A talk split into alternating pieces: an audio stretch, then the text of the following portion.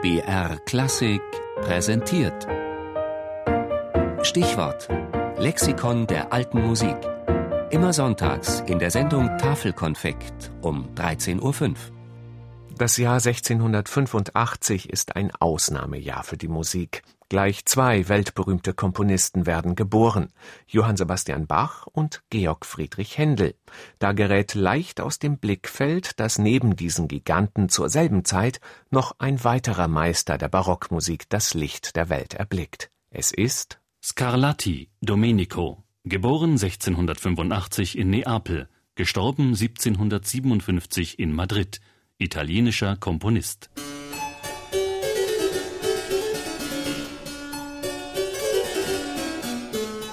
Einmal soll sogar ein Pianistenduell zwischen Domenico Scarlatti und Georg Friedrich Händel stattgefunden haben.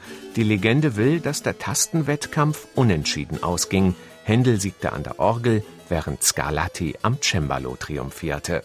Eine sehr wahrscheinlich erfundene, aber dennoch bezeichnende Anekdote. Sagt sie doch, dass Scarlatti sich mit den Größen seiner Zeit messen konnte. Das bestätigt auch der Pianist Wladimir Horowitz, der Scarlattis Sonaten gern und häufig in seinen Konzerten interpretierte. Als Komponist ist Scarlatti ohne Vorbilder. Seine frische und unglaubliche harmonische und rhythmische Kühnheit machen ihn zu einem der originellsten Komponisten seines Jahrhunderts.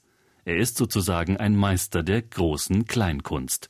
Und das ist der kleinen Großkunst natürlich vorzuziehen.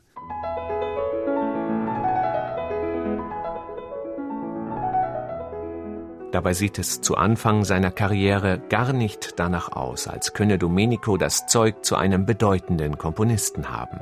Zu sehr steht er im Schatten seines berühmten Vaters, des Opernkomponisten Alessandro Scarlatti.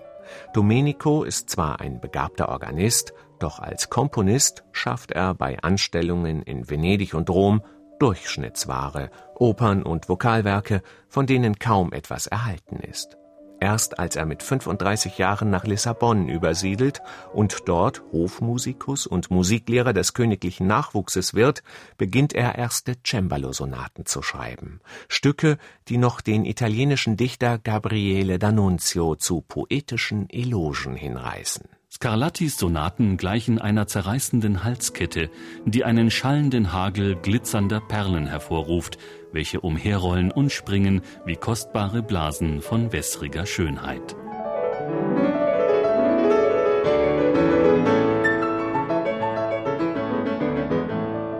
Scarlattis Muse ist seine Lieblingsschülerin, die Infantin Maria Barbara die den spanischen Kronprinz heiratet und ihren Musiklehrer zuerst für einige Jahre mit nach Sevilla und schließlich mit nach Madrid nimmt, als sie spanische Königin wird. Ein für den Komponisten inspirierendes Umfeld, schreibt sein Biograf Ralph Kirkpatrick. Es gibt kaum eine Facette spanischen Lebens, spanischer Volks- und Tanzmusik, die Scarlatti nicht in den Mikrokosmos seiner Sonaten aufgenommen hätte.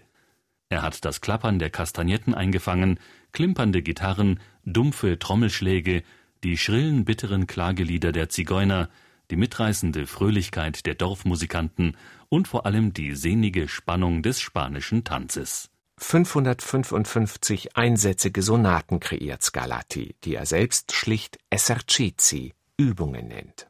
Sie strotzen nicht nur so vor technischen Schwierigkeiten wie Treppenläufen, Sprüngen oder dem Spiel mit gekreuzten Händen, sie sind auch von einer solchen Ideenfülle und Modernität, dass sie immer wieder eifrigste Befürworter finden, von Chopin und Verdi bis zu Pianisten wie Horowitz, Pogorelic, Schiff und Sudbin.